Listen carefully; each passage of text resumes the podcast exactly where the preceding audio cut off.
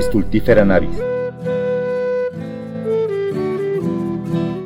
Bienvenidos al podcast Stultifera navis, un podcast en el que hablamos de libros, librerías, bibliotecas y gente que se relaciona de una u otra manera con los libros. Tenemos hoy a un invitado muy joven, Alejandro Flores. ¿Cómo estás? Hola, buenos días. Bien, bien. Aquí andamos. Bien. Eh, ¿Quieres decirnos más o menos a qué te dedicas actualmente? Sí, ahorita por el momento me encuentro desempleado, pero mi principal actividad es la, escritura. Soy, soy escritor. Ya me, me empecé a tomar esto, digamos, muy en serio desde hace como cuatro años y prácticamente esa es mi, labor actual. Bien, bien. Pues vamos a, comenzar haciendo una especie de, viaje a tu pasado y preguntándote, ¿recuerdas cómo fue que aprendiste a leer? Mm, sí, de hecho es curioso porque cuando iba en el kinder fue cuando me empecé a acercar a los primeros libros y recuerdo que uno de mis tíos me obsequió dos libros eh, muy, cortitos, ilustrados para, niños. Ahorita solamente conservo uno que trata sobre un oso, sobre un oso que, que pasa por todo este proceso de la hibernación, cómo recolecta su comida, cómo recolecta su, su, su, digamos, cómo construye su lugar para hibernar.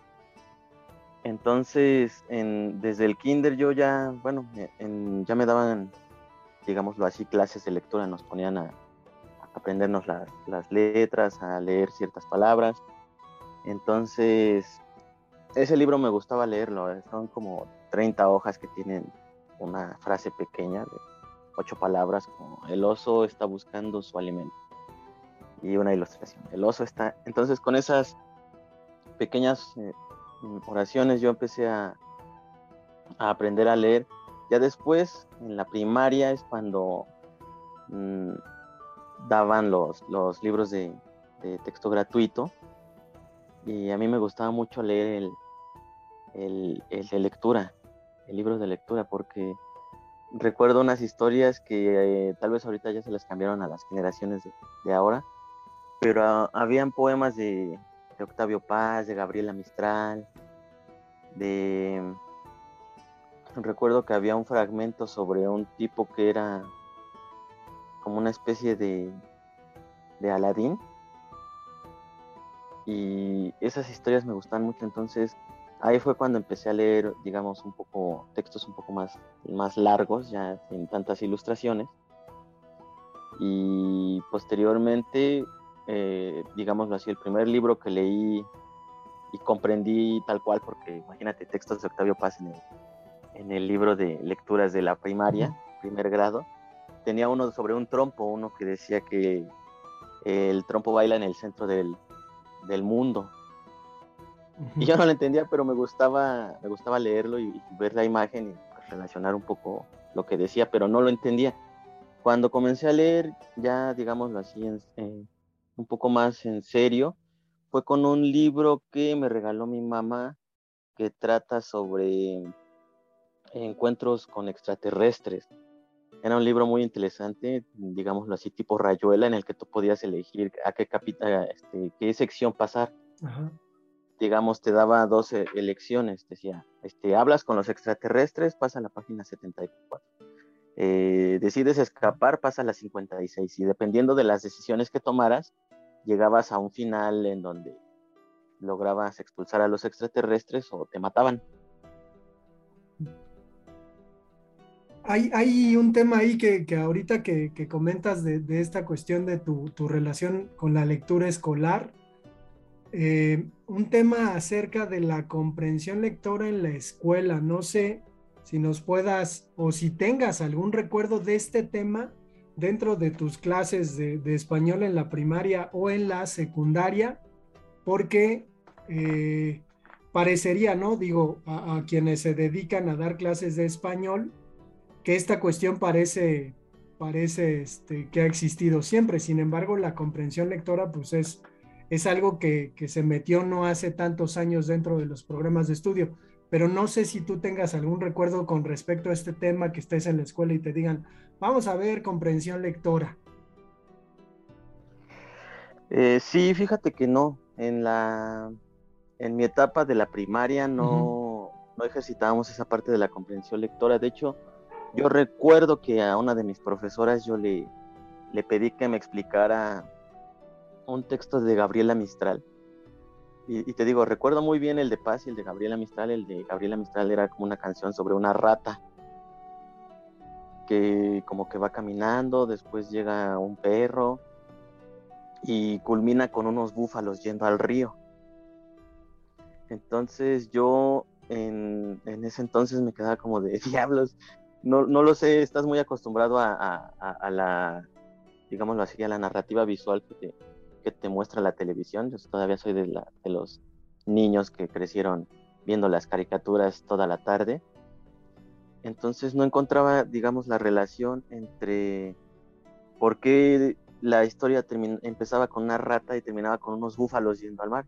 Entonces me acerqué a la profesora y le pedí que me lo explicara y ella solamente se me quedó viendo y me dijo, sí, ya vete a jugar con tus compañeros.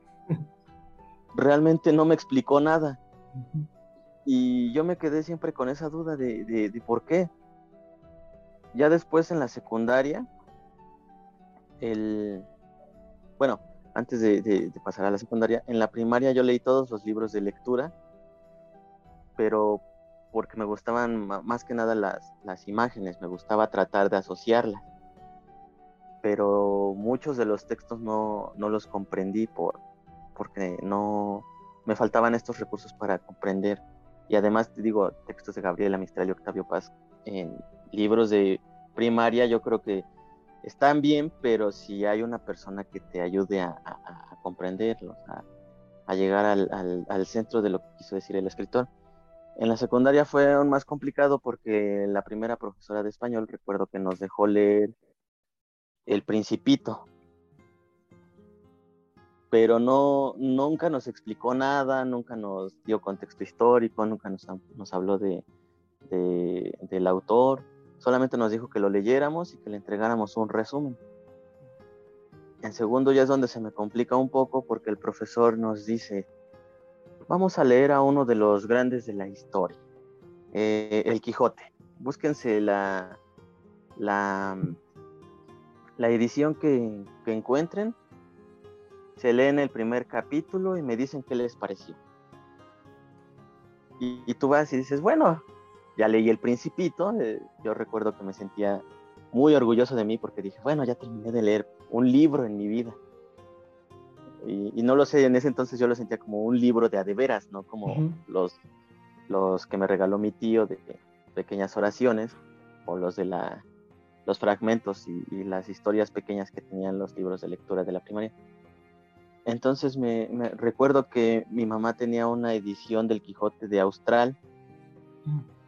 y yo la tomé, la empecé a ojear, revisé que era muchísimo, me, la verdad me intimidó el tamaño del, del ejemplar y dije, ay, pues cuánto dura un capítulo, ya lo vi y en esa eran como unas 70 páginas del primero no, menos, eh, eran como unas 40 páginas del primer tomo, del primer capítulo. Y comienzo a leer y de pronto me encuentro con palabras que es como, ¿qué significa este jamelgo? ¿Qué significa de andanza? ¿Qué significa, por decirte, parte de la comida del Quijote? Y yo no entendí nada, yo me quedé como de diablos, ¿esto está en español? Porque sí hay unas partes eh, que, yo entendía y decía, bueno, sí es español, pero tiene otras palabras que, que, la verdad no. Ese, tengo ese recuerdo porque es una, fue una experiencia, digámoslo, un tanto ambigua, ¿no? En el sentido que fue negativa por, eh, e, por parte del, vocabulario que no entendía y, del tamaño del, del volumen que me, que me intimidó y dije, ay, no, no, no, no, esto de los libros es algo, algo muy pesado. Pero en el otro sentido me ayudó a agarrar el diccionario por primera vez. es hasta segundo y secundaria cuando yo empiezo a buscar las palabras que no entiendo y eso me, me ayuda a, a, entender un poco más otros textos. En ese entonces recuerdo que yo todavía no, no me dedicaba a leer así, digámoslo, cotidianamente, pero sí me gustaba agarrar dos que tres libritos. Recuerdo que mi mamá tenía en su colección algunos libros de Rius y me, me gustaba leerlos más que nada por el soporte visual. Entonces, sí, fueron muy, muy malas experiencias. Ya en tercero el profesor ese sí estaba enfermo. Y recuerdo que nos pidió un resumen sobre el libro de, Buen Amor, de, del arcipreste. Nos pidió que revisáramos también el, un, capítulo de, de, Rayuela y nos dejó, nos llevó copias de algunas algunos textos que aparecen en historias de Cronopios y de Fama de Julio Cortázar. Nos dejó leer también a, a, a lo recuerdo muy bien. En ese entonces se me hacían para mí libros muy pesados y la verdad no entendí, ni siquiera sé cómo pasé español, español 3 en la secundaria, y no, no tengo buenos recuerdos de esas lecturas. ¿Cómo, ¿Cómo sorteas esta situación? Es decir, tienes, eh, aparte de estas lecturas, otras lecturas de soporte que te fueran un poquito más placenteras o eh, de plano pues aceptas el castigo del arcipreste de Ita, que digo, para, para esas instancias hasta parecería propedéutico para empezar a estudiar letras hispánicas, ¿no?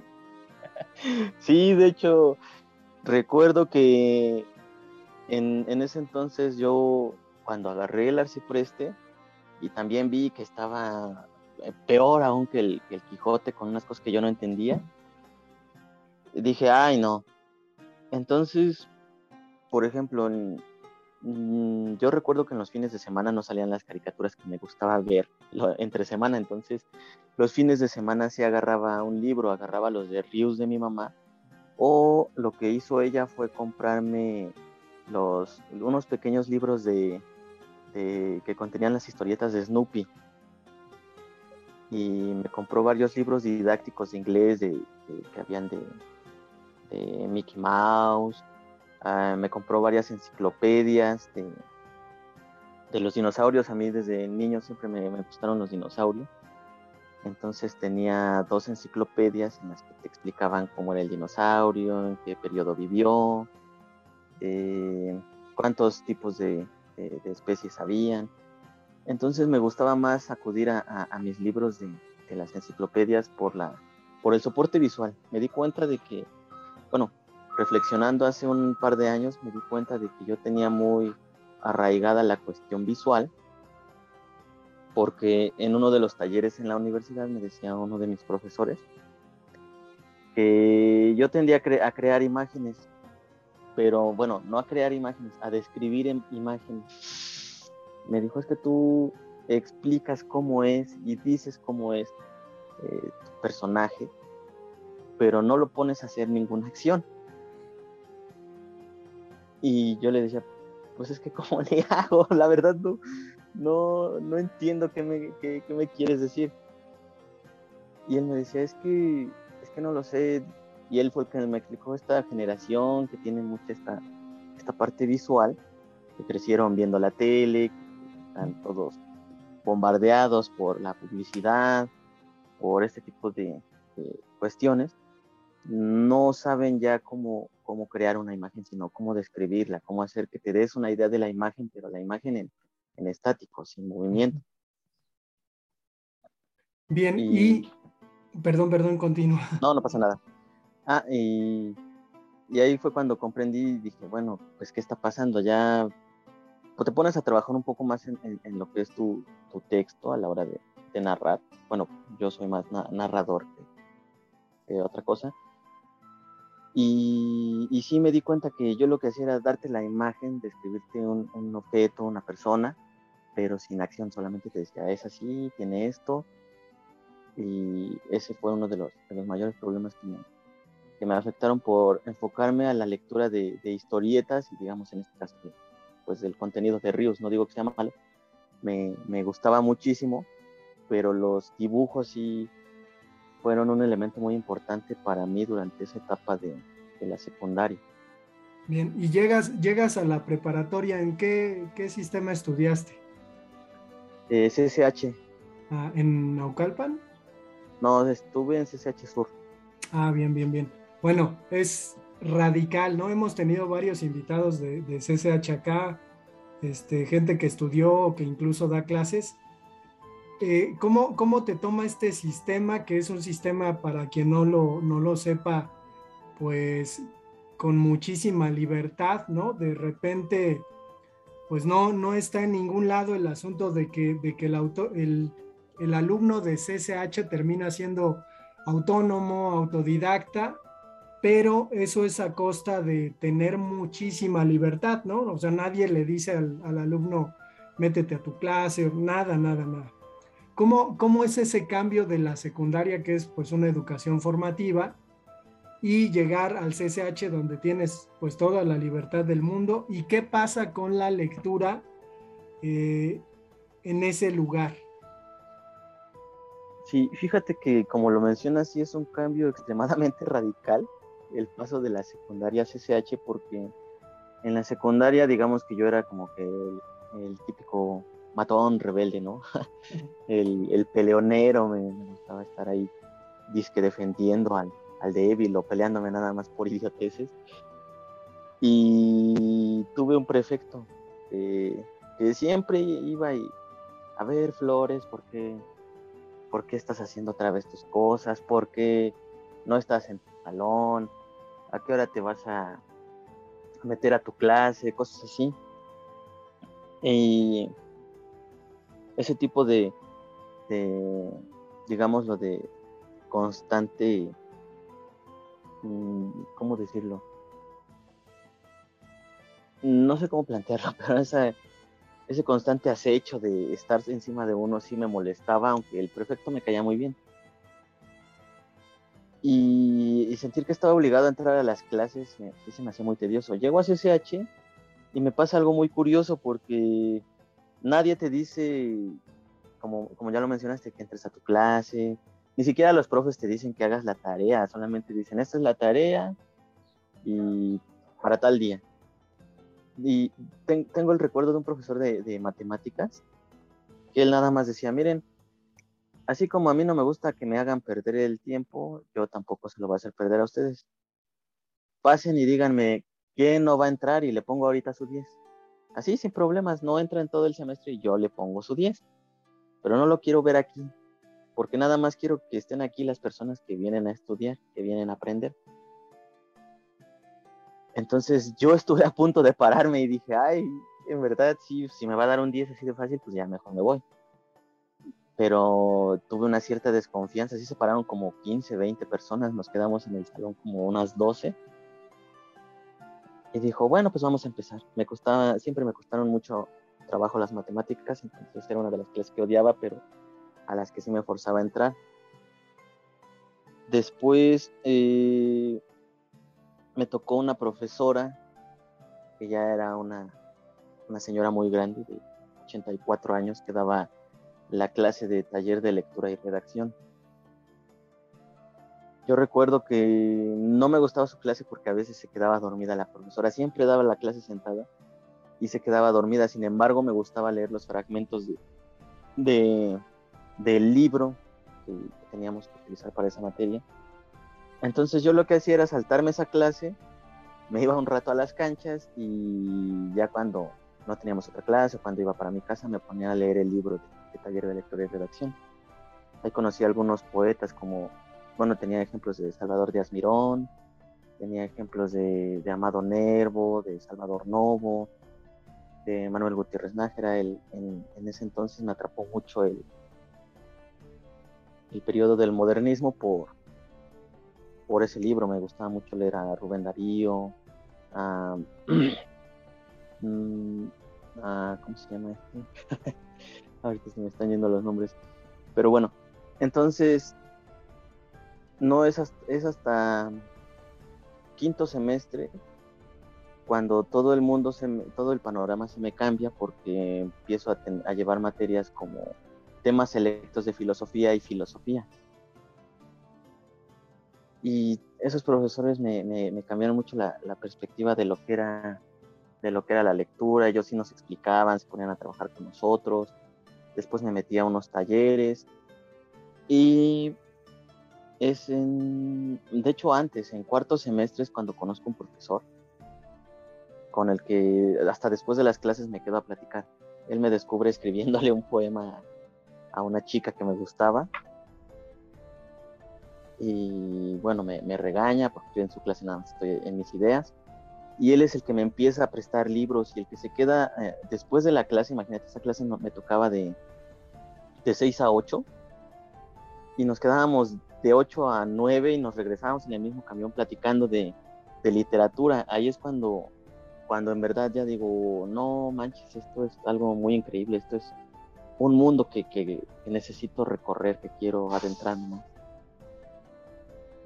La, escritura eh, te surge eh, a partir de tus lecturas como una necesidad o más bien es una cuestión eh, de inmediatez, es decir, pues quieres a una persona, estás enamorado, tienes algunas sensaciones, sentimientos y escribes o si crees que haya sido un poquito la consecuencia de que ya estabas pues abocándote a la lectura.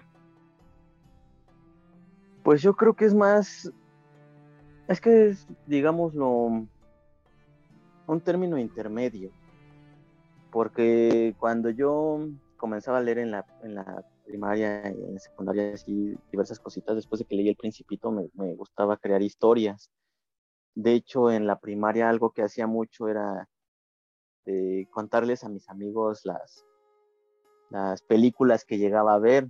Me extrañaba porque yo, como siempre fui un niño solo, mis papás siempre estaban trabajando, yo siempre me la pasaba o viendo la tele o jugando con, con, mis juguetes. Entonces a mí me llamaba mucho la atención que mis amigos en la primaria no, no veían las películas que pasaban, digamos, en el 5, en el 7. Yo les contaba, mm, siempre nos sentábamos en un, en un pasillito y yo les contaba la película de, la de Alien, la de Depredador. había una que se llamaba El que no debió nacer, que era un niño mutante que mataba gente. les contaba las de El abominable hombre derretible, Drácula y, siempre me gustó contarles esas historias, no, no porque estuvieran todos, digamos, ahí rodeado, rodeándome y poniéndome atención, sino porque me gustaba transmitirles eso que, a mí me, me, causó, las impresiones que me provocaron esas películas. Después en la secundaria, eh, una tarea que nos dejó un profesor era escribir un poema rimado. La verdad, este, la última vez que lo vi fue hace como seis años, lo, ya lo tiré porque son rimas, rimas muy, muy sencillas, muy simples, pero que en, su tiempo fueron como de, ay, no manches, este", y me creían poeta en la, secundaria, entonces yo tendía a vender a, algunos amigos mis poemas en, en 3, 4 pesos para comprarme un taco, para completar para una torta en la secundaria. Y ya es cuando entro a CCH, cuando em, empiezo a, escribir más para las chicas que me gustan. Para las chicas que me gustan, pero también era como una necesidad de, de, no lo sé, de desahogo. De pronto, yo, yo siempre fui, bueno, yo, yo pienso que no todos tenemos una, una educación emocional por parte de la familia ni por parte de nadie, aprendemos conforme lo que vamos viendo, ya sea en la televisión, lo que leemos, lo que cuentan otras personas. Entonces yo era así, digámoslo, muy, muy apasionado, ¿no? Y decía, oh, es que esa chica me gusta mucho. Y, y, y de pronto sí tenía esa necesidad de, de, desahogarlo, de sacarlo, ponerlo en palabras. Y, y, ya como que decir, bueno, sí era una, una especie de desahogo. Y cuando conozco a este profesor en, CCH Sur, que me empieza a hablar de literatura, me empieza a recomendar libros, me empieza a explicar las cosas que yo no entiendo en, los textos que leo, que es cuando veo a la literatura como una, no ya como una, necesidad así imperiosa de desahogarse, sino, digámoslo así, regreso a, lo que yo sentía en la primaria de transmitir. Es decir, yo, yo tal vez va a sonar un tanto eh, idealista, pero yo pensé que la literatura era una forma de, comunicarle a alguien cómo se siente para que lo comprendieran, para que lo entendieran y no, no te juzgaran así, porque recuerdo que en mi familia siempre me decían, no, es que, ¿por qué hablas así de una mujer? A ellas no les debes dar todo, debes darte a, a tú también. Y le digo, pero es que yo creo que tú también sentiste alguna vez esto y quiero que, que me digas si sí fue así o cómo fue la forma en que tú lo sentiste. Entonces mi, mi percepción de la, de, la literatura, ya sea tanto leída como, como escrita, me, me, cambió la, la, manera de usarla, digamos. Así. Bien, ¿y cómo, cómo es que das el brinco del bachillerato a la, a la carrera? ¿Cómo decides estudiar letras? De hecho, eso es muy, muy complejo porque yo entré a la carrera a mis 27 años, ya que, pues te digo, ¿no? En uno de los mayores problemas que pienso que tienen las, las personas que se piensan dedicar a una carrera como esta de, letras, o ya sea historia, tengo amigos que tienen el, bueno, tuvieron el mismo caso que yo, no tienes el apoyo familiar, es como de, ya sabes la típica, ¿no? ¿Por qué vas a estudiar algo que te va a hacer morirte de hambre? ¿por qué vas a, estudiar algo que no, de lo que no hay trabajo? Algo que no, pues nada más es como para drogadictos, ¿no? Porque es la, fama que tiene, no sé, la Facultad de Filosofía y Letras. Que están solamente los drogadictos, los grilleros, los rojillos. Entonces, pues sí, me recuerdo que en en quinto semestre es cuando tú escoges tu, tus materias para la carrera a la que te vas a dirigir. Y llegas a casa y, no, pues a ver, ¿qué, qué materias metiste? No, pues filosofía, latín 1, este, griego 1 también, eh, análisis de textos literarios. ¿Y eso como para qué? No, pues voy a estudiar. Eh, bueno, en ese entonces yo quería estudiar más filosofía. Y no, es que no, esta carrera no, ya no te vamos a apoyar porque no te va a dejar nada. Yo dije, no, pues me voy a meter a trabajar, no, no necesito tu apoyo. Ya después el, mundo te demuestra que, que, es muy pesado, es muy, muy difícil. Para colmo, tuve la desgracia de encontrar un trabajo, pues sí, explotador. Y me, pues no, ya no me rendía el tiempo para, para dedicarme a estudiar. Aunque también no, no voy a decir que, justamente por eso, te digo, había el CCH, una de las problemáticas que tienes, como no hay cierto control para que entres a tus clases, pues yo también las materias que no me gustaban, como matemáticas, em, física, mm, ¿qué otras? Ay, ¿cómo se llama? Estadística, yo me las brincaba y mejor me iba a las canchas a jugar solamente me metí a las clases que sí me interesaban, como biología, química, eh, eh, ¿cómo se llama? Taller de lectura y redacción, pero las demás no, entonces, pues sí tuve un problema para salir de, de, CCH y como empecé a trabajar y me gustaba tener dinero para comprarme los libros que yo, que yo quería y otras cosas, entonces dejé la escuela un tiempo, un tiempo muy, muy larguísimo la, de, la dejé como 10 años, hasta que me encontré un profesor, mi profesor de latín, que me dijo, no, tú tienes el, este, el talento, regresa a, las clases, presenta tus extras. Y yo creo que si no hubiera sido por ese profe, yo seguiría en mi, mi trabajo de, de, yo en un Office Max. Yo creo que yo seguiría ahí o estaría en otro sin, sin haberme dedicado a esto que, descubrí que sí es algo que me gusta. Entonces yo le agradezco mucho a ese profesor porque fue el que me dijo, presenta esto, te apuesto que vas a entrar a la universidad. En tanto incrédulo fui, presenté unos exámenes y ching, pues sí, los pasé. Y ya en la, eh, eh, unos meses antes de, de checar lo del pase reglamentado, porque de hecho a mí me sorprendió que cuando fui a tramitar mi, mi certificado de CCH me dijeron que, todavía tenía el pase cuando fui a tramitar, eh, bueno, cuando ya me dijeron que me diera el pase, unos meses yo todavía estaba indeciso en si iba a estudiar filosofía o iba a estudiar este, lengua y literatura hispánica.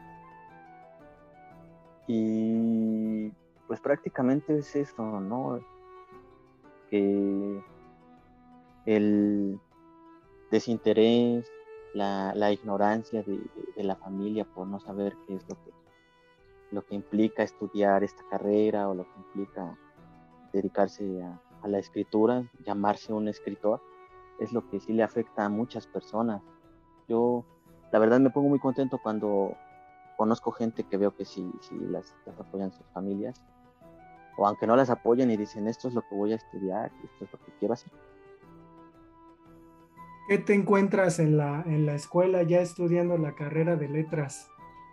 ¿Cómo, ¿Cómo te desenvuelves en ella? Bueno, siendo, siendo ya más grande y quizás más responsable con tus estudios, ¿no? Porque creo que esa es una buena lección que deja el CCH quiero decir que te entiendo completamente, yo pasé por la misma situación y mucha gente que ha pasado por aquí pues ha estado en esa misma situación, pero eh, ¿qué te encuentras en la carrera? Pues ya, ya estás estudiando lo que te interesa, libros, ¿no? Te dejan leer libros, ¿cómo, cómo te va en ese sentido?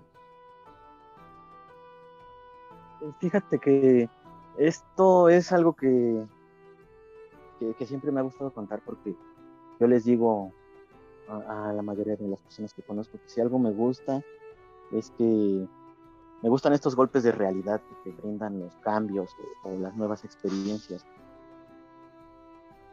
Por ejemplo, yo cuando entro a la carrera me, da mucha risa porque yo sentía que todos mis compañeros y yo habíamos entrado como, como una especie de, em, de percepción de uno mismo como, como sabios, ¿no? La mayoría de la gente con la que yo me juntaba, ya, sea ya fuera en el trabajo o en otros lados, me decían, no, es que tú sabes muchas cosas y, qué bueno que lees. Y pues sí, es una realidad, la, mayoría de la gente no lee aquí en México, entonces cuando se, se encuentran con alguien que sí lee y no se utiliza una palabra que no, no conocen o les explicas sobre otras cosas, se tienden a, a pantallar.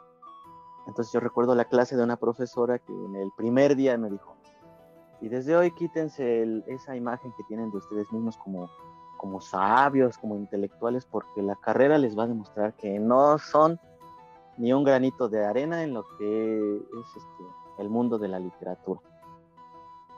Y mangos, pues sí, te vas dando cuenta de que por mucho que hayas leído, no, pues no, llegas muy, muy chavo, muy, muy, muy ignorante, no, no conoces muchas cosas.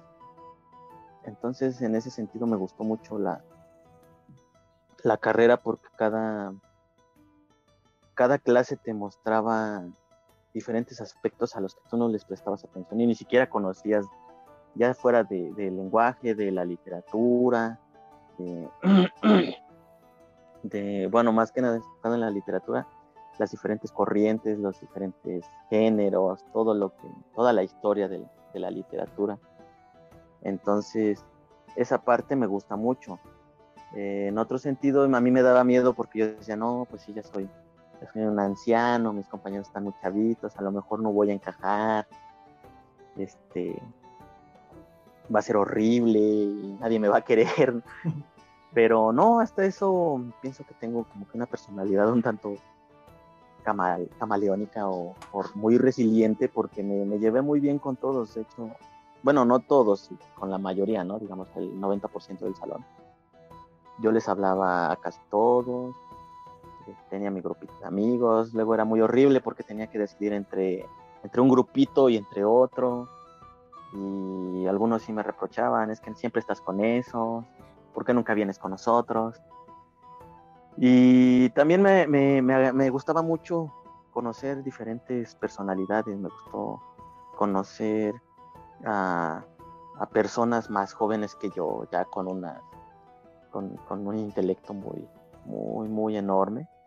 Tengo muy gratos recuerdos de mis compañeros, algunos sí eran muy pedantes, pero sí eran muy, muy dedicados, muy, muy... Sabían mucho también, habían leído bastante, entonces eso me, me, gustaba. Al principio te digo, tuve miedo, pero después me sentía, ya sentía que yo formaba parte de ese lugar.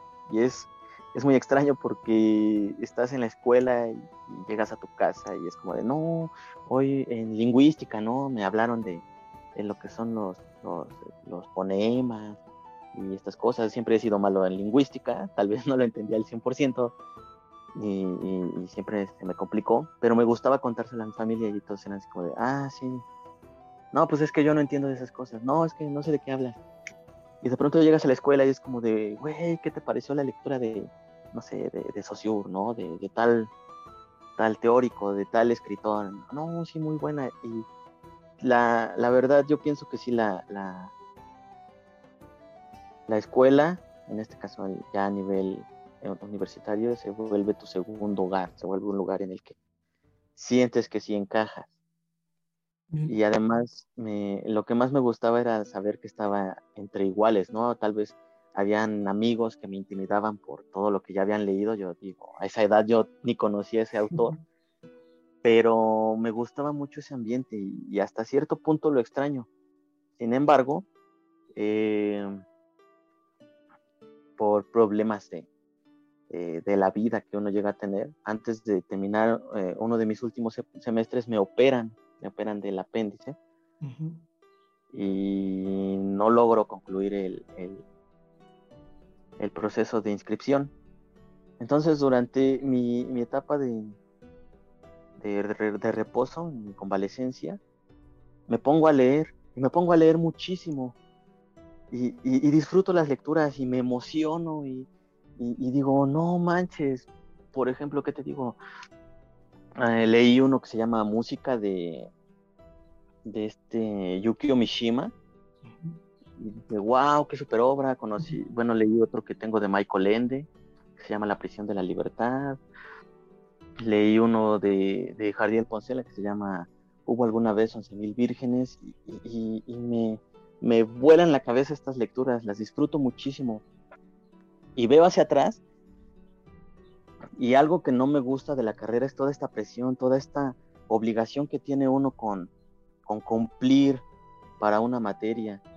Y, se, me, se, me, se me genera cierto resentimiento hacia la carrera porque vuelvo a leer el, el, poema del Miocid, la Celestina, ahora sí ya con más herramientas el libro del buen amor, que son lecturas para literatura medieval. Y las disfruto y me gustan, a pesar de lo, complicado que es leer el, español antiguo, los principios del español, me, las disfruto. Algo que no, no, no puedes este, disfrutar en, mientras estás en la carrera. Entonces, redescubro la lectura por placer y ahorita debo, digo, las materias que ya no pude cursar. Y dije, no, yo creo que la verdad sí es muy feo, pero no voy a volver a leer jamás por una calificación. Pienso que es uno de los mayores errores del, sistema educativo. Bien, hay, una cuestión también relevante en quienes estudian eh, letras, ¿no? De pronto pensamos que a lo mejor estudiando letras podemos al salir eh, o al estudiar convertirnos en escritores cuando en realidad pues la carrera eh, forma críticos, ¿no? Forma, forma personas que están capacitadas para criticar un texto y no tanto para crearlo y creo que pues eso es, un poco complicado de, asimilar al final. Exacto, de hecho. dime, dime. No, no, termina la, la pregunta. Sí, de hecho, la, cuestión es eh, cómo, cómo es que decides abocarte a la escritura, porque pues quienes nos escuchen, si se meten por ahí a internet y ponen Alejandro Flores, se podrán encontrar algunas microficciones de él. Pero el asunto es ese, ¿no? O sea, cómo te lanzas hacia esta, esta cuestión de, de la escritura, que además pues requiere una disciplina muy grande, ¿no? No es nada más decir, ah, yo quiero ser escritor, sino abocarse precisamente a, esta práctica. Sí, de hecho, últimamente he estado reflexionando sobre eso y es una, una cuestión muy paradójica porque eh, como paradójica e irónica porque te digo, no, me, tengo este resentimiento hacia la carrera por, por la, obligarte a leer en ciertos tiempos ciertas obras y te pierdes mucho de, del disfrute, se te pasan muchas cosas que, que no logras ver, o bueno, en, eso fue en mi caso, ¿no? Tengo amigos que todavía hasta la fecha hablamos de tal libro y ellos se acuerdan a la perfección de, de lo que decía, no es mi caso, pero dices, bueno, no a todos les funciona así. Y te digo, cambia mi perspectiva. En primera, desde que me inscribo a un taller, mi profesor se llama Roberto Acuña, él me, mm, yo lo, siempre lo menciono porque es como una de las personas que me, enfocó en esto, me hizo darme cuenta de que la literatura no es nada más decir como en la secundaria, ¿no? Eh, o, en, en, mi etapa de CCH, ay, siento esto, lo voy a escribir y ya está, ¿no? No, sí requiere un trabajo, es, es dedicarle tiempo, como tú ya lo mencionaste, es una cuestión de disciplina. Por eso te digo que también es todo este, toda esta, toda esta cuestión es, irónica y digamos no paradójica para mí, porque yo no tengo una disciplina como tal, en el sentido de fijarme un horario para escribir. Yo soy más de los que me pongo a leer y leo y leo y leo. Y si se me ocurre una idea, la anoto. Por lo regular siempre es cuando ya me voy a dormir, me empiezan a ocurrir todas las ideas y digo, ni modo. Entonces hasta que, aunque me esté muriendo de sueño, empiezo a anotar las ideas. Y ya cuando tengo la idea, ahora sí la empiezo a trabajar. Ese proceso de trabajo, si ya no, tal vez no tiene un cierto horario porque tengo que cumplir con ciertas actividades aquí en mi casa. Y aunque no sea una, una, disciplina de, bueno, le dedico seis horas diarias, sí le trato de dedicarle por lo menos de cuatro, un, tal vez una hora o salteadas, me pongo a hacer algo, regreso a mi idea y la estoy trabajando porque no es, no es nada más escribir la idea, dejarla ahí y ya, este, órale, la mando, ¿no? Sí me, sí tuve que pasar también por el proceso de rechazo en ciertas revistas, cuando me empecé a animar a, a, mandar mis textos. No, no podría decirte cuántas, pero sí fueron muchísimas, digamos un número así grande, unas 40 revistas las que me rechazaron. Y es muy feo porque te, no te dicen ni siquiera por qué. Solamente te dicen, no, pues tu texto no fue aceptado, pero no te preocupes, va a haber más convocatorias. Hay otros que ni siquiera eso te dicen, solamente te mandan un mensaje y no, tu texto no fue aceptado. Y yo pienso que uno de los puntos importantes en ese sentido es, es no decir, híjole, no hacerte el drama, ¿no? Porque también me he dado cuenta que, no sé si en México o en el mundo, pero la mayoría de, o algunas personas son muy dramáticas, ¿no? No, no sirvo para escribir, mejor ya lo dejo. Yo pienso que esas son tonterías y lo que tienes que hacer es seguir escribiendo, buscar tus errores, tallerear. Muchas de, algunas personas que conozco no son muy afines a tallerear, pero yo pienso que sí te ayuda muchísimo, sí te ayuda muchísimo escuchar las perspectivas de otras personas, sus consejos, tal vez la forma en que te pueden decir que puedes manejar un, texto. Pero volviendo a lo de la la disciplina, te digo, aunque no cumplo con un horario establecido, sí trato de dedicarle el mayor tiempo posible a una idea que me surge o al proyecto en el que me encuentre trabajando.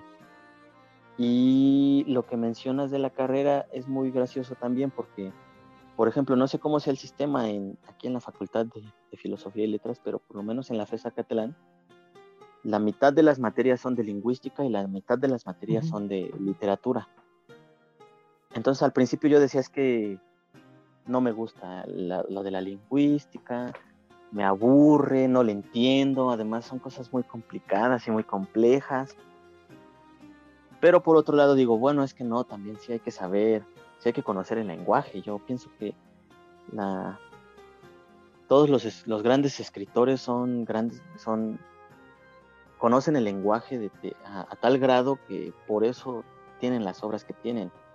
Y bueno, también todos, todas las lecturas que hay detrás de ellos, ¿no? Por ejemplo, pienso en, en, un Borges, en un Amado Nervo, en una Sor Juana, digo, no manches, también este, todo el conocimiento que hay detrás de ellos es lo que hace que, sus obras sean grandes. Entonces, hubo un punto en el que yo pensaba que eh, lo que hacían en, en la FESA Catlán era un error. Porque dije, es que no te dejan elegir. Conocí a una persona en la Facultad de Filosofía y Letras que dice que a partir, creo que de, de tercer, cuarto semestre, tú ya eliges todo tu, tu, tu árbol de materias que quieres estudiar. Y muchos escogen puras literaturas. Y yo decía, bueno, es que ellos sí se están enfocando más a la a lo que es la literatura como tal y nosotros salimos siendo como una especie de filólogos. Pero pienso que no. Por ejemplo, la, la, la carrera sí te brinda algunas herramientas para comprender las, las diferentes corrientes, para aprender a leer ciertos géneros, te ayuda a entender, pero no te, no te, no te prepara para ser un escritor. Yo creo que ya eh, prepararte para ser un escritor depende de ti, no de la carrera. Es como, como esto que nos decía un profesor. Dice, ustedes están esperando que yo les diga, hagan la tarea. Pero no tengo que hacer eso. Si ustedes están aquí es porque quieren estudiar esta carrera y porque es lo que les gusta. Entonces no tendrían que verlo como algo pesado si es lo que tú quieres. Y de eso me di cuenta, te digo, como tercer semestre de la carrera, porque dije, no, si, si yo quiero escribir, esto es muy ajeno a lo de la carrera. La carrera, como tú lo dices, ¿no? Te prepara en ciertos aspectos para hacer una crítica, para hacer un análisis, pero no para escribir. El taller de, mi profesor, te digo, yo lo menciono porque él sí me, me, brindaba estas herramientas como de aquí para tu narrativa tienes, puedes usar el guion largo a la hora de los, de los diálogos, no, no redundes tanto, es que esto ya parece más un ensayo que una narración. Yo pienso que haría falta mm, que se promovieran más talleres o que se, se incluyeran este tipo de actividades en las que sí tienes que escribir, pero Mm, de forma literaria, no nada más para entregar una tarea, para hacer un, ensayo académico. Pienso que, en este caso la carrera no, te ayuda para ser un escritor, solamente te ayuda para tener herramientas. Y ya el, sí. Este, hay, hay un interés de tu parte por este género periférico que conocemos como microficción, ¿no? Así es. ¿Qué, encuentras en este género que, de pronto, pues dentro de la propia academia, es denostado, ¿no? Ni siquiera a veces se le acepta como un género hecho y derecho, como el cuento o la poesía, sino que se le hace a un lado, incluso se critica a los autores de microficción. Pero, ¿por qué encuentras en esta forma de expresión narrativa pues, pues un poco lo que te está interesando en estos momentos.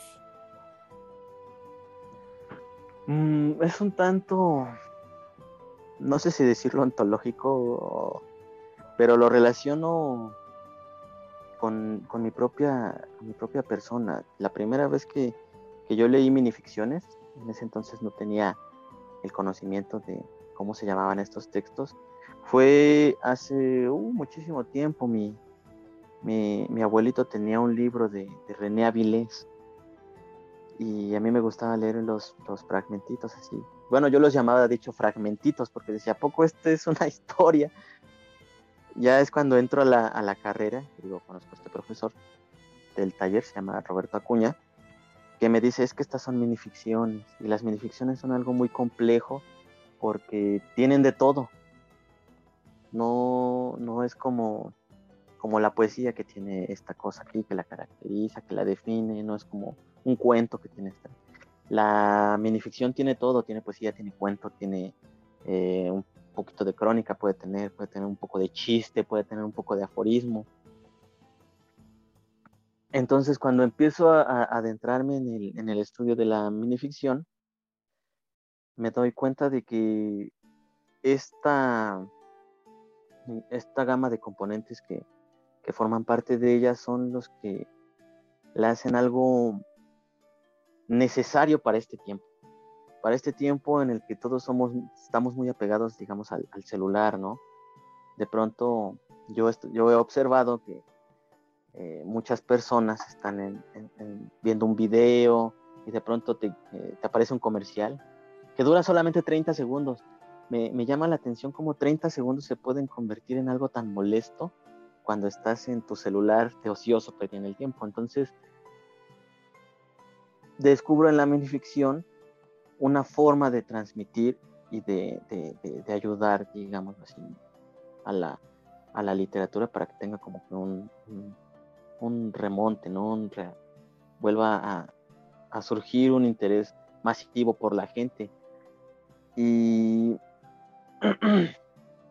la minificción yo pienso que es muy buena para eso. siguiendo un poco las palabras de, de Nervo, en el que habla sobre la brevedad como uno de los recursos indispensables para la literatura en el futuro. Yo concuerdo con eso. Entonces, mm, un poco de anécdota es cuando, cuando yo llego al taller de este profesor, intento escribir poesía y, tiene aspectos narrativos. Intento escribir un cuento y le meto unas algunas este, características poéticas ahí que están más relacionadas con la poesía de mi profesor es cuando me dice, ¿por qué no escribes minificción? Dice, tal vez eso te va a ayudar a definir lo que quieres hacer, eso es. E, ese es un género adecuado para ti. Entonces, también me, me, gusta mucho el género por, esta capacidad de, en, un texto muy breve, todo lo que puedes decir, todo lo que puedes generar, todo lo que puedes hacer para que una persona se imagine, termine de construir el texto. Pienso que es una forma de, crear un vínculo más, más consistente entre el, autor y el lector. Por eso elijo ese, ese género, me, me, gusta muchísimo. Me siento muy cómodo en él también. Bien, pues se nos ha terminado el tiempo. Te agradezco mucho, Alejandro, que hayas tenido la oportunidad de hablar con, con nosotros. Eh, ya, ya quienes escuchen pues podrán irte a buscar, ¿no? No sé si tengas alguna, alguna obra ya publicada o solamente hayas publicado en revistas o estés eh, por publicar algo. Sí, tengo mi primer libro, salió en la editorial este, Libros del Fresno. Ah. La, página en Facebook o también en internet directamente. Y está próximo a salir mi segundo libro por parte de la editorial este, Corazón de Diablo. Entonces, todavía seguimos trabajando en esta cuestión de la, de la edición, de la maquetación, todo eso. Pero ya pronto va a salir. Bien, pues muchas gracias y nos vemos para el próximo episodio. Sí, gracias a ti. Estultífera Navis